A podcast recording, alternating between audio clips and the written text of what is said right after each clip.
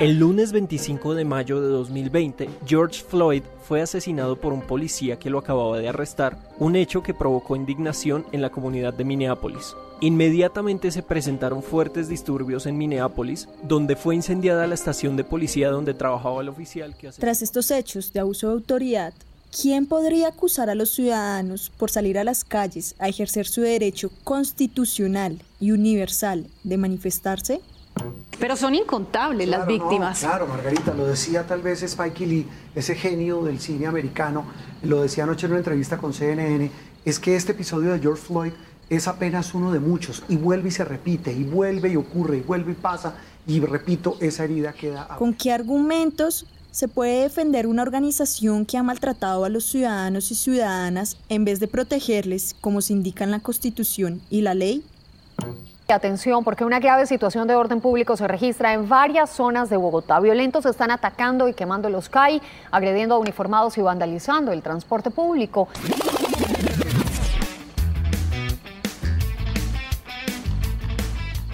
Y si esos son los discursos sobre los encuentros desafortunados entre fuerzas de policía armadas contra los ciudadanos de Bogotá, ¿Qué podemos esperar de hechos que no han podido ser registrados por cámaras de celulares o medios de comunicación? Señor gobernador, buenos días y bienvenido al Llano 7 Días. Sergio, lo que fui informado por las fuerzas militares, directamente por el señor ministro de la Defensa, es que a través de la inteligencia militar se ha logrado descubrir que existen las intenciones de un plan criminal para atentar contra nuestra vida. Un plan criminal que estaría siendo gestado por las disidencias que operan en el departamento del Meta y que están... En las palabras de alias Uriel, el ministro de Defensa Carlos Holmes Trujillo rechazó todo mensaje de la guerrilla. Este bandido reconoce la participación de las redes urbanas del ELN en los actos de violencia y vandalismo en Bogotá en la semana del 9 Por eso, en este espacio de libertad, que nos comparte el proyecto Aprender la Radio de la Corporación Claretiana Norman Pérez Bello, nos acompañarán por el territorio colombiano, descubriendo sus voces con matices, ritmos y tonos del territorio.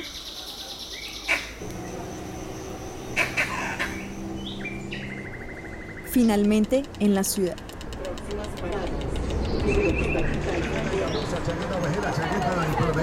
Estamos entregando a también, tipo pueblo, en este espacio no solo escucharán, sino que podrán ser parte de una comunidad defensora de derechos humanos.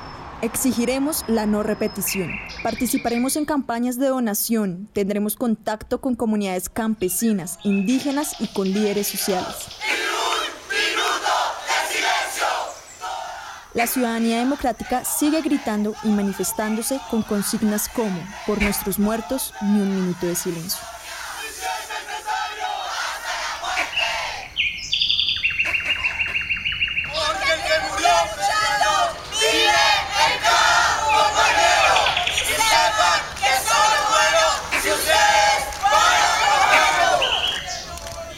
Este es un programa de la emisora Aprender la Radio. Les invitamos a escuchar los demás programas como Aprender el Paro, El Son de la Historia y nuestros especiales. No olviden que nos encuentran como arroba Aprender la Radio en Twitter, Facebook, Instagram y en plataformas de audio como iBox, SoundCloud y Spotify.